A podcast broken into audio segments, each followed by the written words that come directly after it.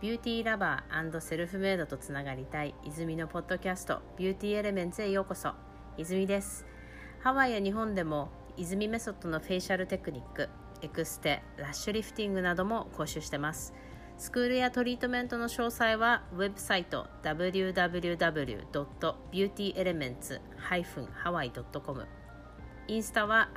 泉 Beauty Elementsツイッターは Beauty ハワイ Beauty Elements の専用の LINE もありますのでぜひそちらからもお気軽にメッセージください、えー、LINE の方は Beauty Elements になります。またインスタ、ツイッターなどもぜひフォローしてください。お願いします。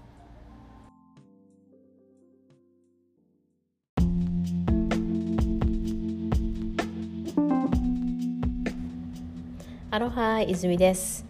えー、前回は、えー、スキンケアとお食事について、まあ、食べ物どういうふうに食べたらいいんだろうっていうことについてお話ししましたけども、まあ、今回も日本もねそろそろ寒くなる頃でスキンケア変えたりする方も多いと思います。あのまあ、スキンケア変えるっていうと結構こう大きな決断力が必要になるって私とか思うんですけど私はもうずっと自分のビューティーエレメンツのスキンケアをずっと使ってるので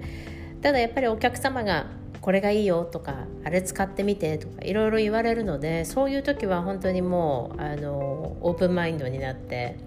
新しいスキンケアを使ってみて実際どうしてそれがいいのかとか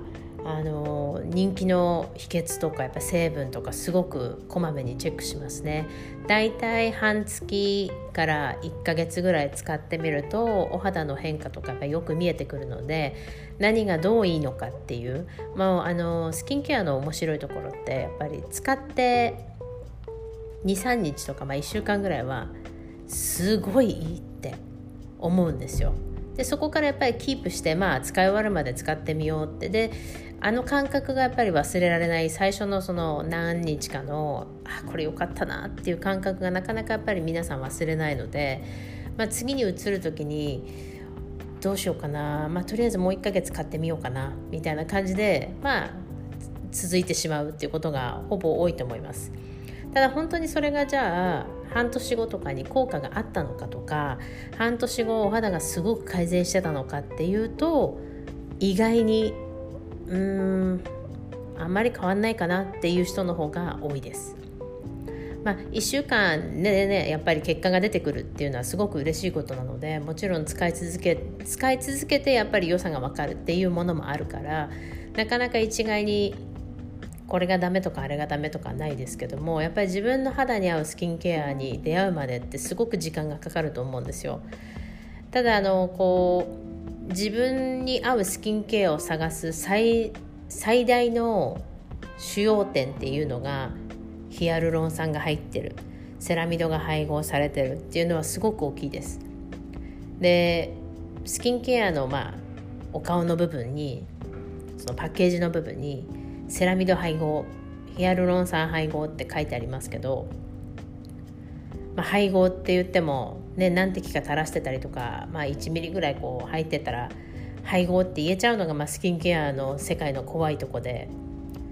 まあ、実際にじゃあ成分見れるのかって言ったらなかなか皆さんやっぱりひっくり返して成分までじっくり読む人って多分いないと思うので一番大事なのはやっぱりこう成分の上のこう3列ぐらいにその主要成分が本当にきちっと入ってるのかどうかっていうのは確実にチェックしていただきたい。あのそれでないと本当に効くものが入ってなくて効かないものばっかり下の方にちょちょちょちょっとちょろちょろっと入ってるっていうスキンケアっていうのはやっぱりね効き目がやっぱ分からないのとその分こうすごく高いのに全然効かなかったっていうちょっとこう残念感が出ちゃうのでできればその成分をやっぱりしっかり自分が使うものなんでご飯食べるまああの買い物行く時もそうだと思うんですけどどこどこさんとか無農薬とかいろいろ気にはなるじゃないですか。それと一緒でやっぱりお顔にのせるものも極力どこどのぐらい何が入ってるのかっていうのは自分で確認しないとなかなか人は教えてくれなかったりするしあと美容部員さんたちも意外に分かってなかったりするのできちっとやっぱり自分が使うスキンケアに関してはしっかりと質問して自分のあこれだなってこれ使ってみようと思うものあとまあ無理しないでフルサイズを買わないでサンプルをもらうとかあの恥ずかしがらないでやっぱりサンプルを1回使ってみて自分に本当に合うのかなピリピリしないかな赤くならないかなっていうのもきあのテスターでやっぱりテストしてみるのもすごくいいことだと思います。あのスキンケアを選ぶ時に一番大事なところはあの洗顔洗顔がやっぱり結構できてない方が多いので洗顔料、まあ、クレンジング洗顔料、うん、っていうのは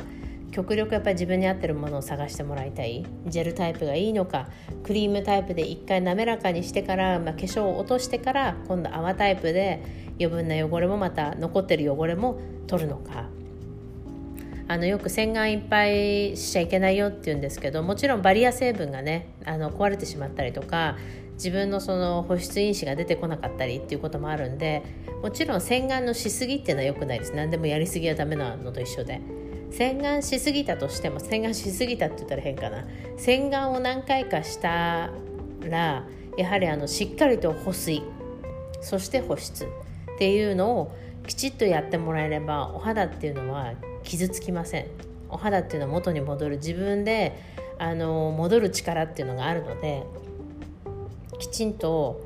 その洗顔で汚れをまずはしっかり取ってあげる。しっかりと取って毛穴もきれいになった状態で美容液をつけてあの乳液をつけて保湿をつけてっていう形を取らないとはっきり言ってお肌の角質しっかり取れてないです。要はデッドスキンって言われるいらなくなった角質っていうのが取れないまま汚ればっかり溜まっていってそのうち顔ダニっていうのが増えてきたりしてお肌のコンディションを崩す大きな原因になっていきます。なのであのきちっとやっぱピーリングとかゴマージュあとは洗顔をやっぱりしっかりするっていうことをスキンケアの第一歩でスキンケアの一番大事なところは洗顔なので何よりも洗顔はしっかりやってください。すすぎもしっかりしてください。でその後に美容液でたっぷり水分と栄養を与えてほしいですね。あの本当にまあ洗顔結構できてない人が多くて毛穴の詰まりがやっぱり皆さん気になるのでしっかりと毛穴のケアあの特に毛穴レスなお肌になりたい人は洗顔しっかりしてください。もうそれだけはねもう最大のあのスキンケアの第一歩だと思っていただいていいと思います、まあ、今回ちょっとこうスキンケアの簡単な使い方っていうのを説明しましたけども次回はまたあのスキンケアのお話ができたらなと思います。あの結構皆さんからいろいろ質問いただくのであの例えば洗顔洗顔だったらじゃあ何を選べばいいんだろう。美容液だったら何を選べ選べばいいんだろう、まあ、今ヒアルロン酸とかセラミドっていうのも出ましたけど例えばじゃあどんなものを本当に使ったらいいんですかっていう答えことが多いので、まあ、私のスキンケアも含めてどういうふうにケアしていくのがいいのかあとホルモンバランスっていうのもすごく関係してきますのでスキンケアとホルモンバランス。あのできれば次回のエピソードではホルモンバランスとスキンケアスキンケアの選び方もう少し細かいところまでお話できたらなと思います。また是非次のエピソードまでよろしくお願いします。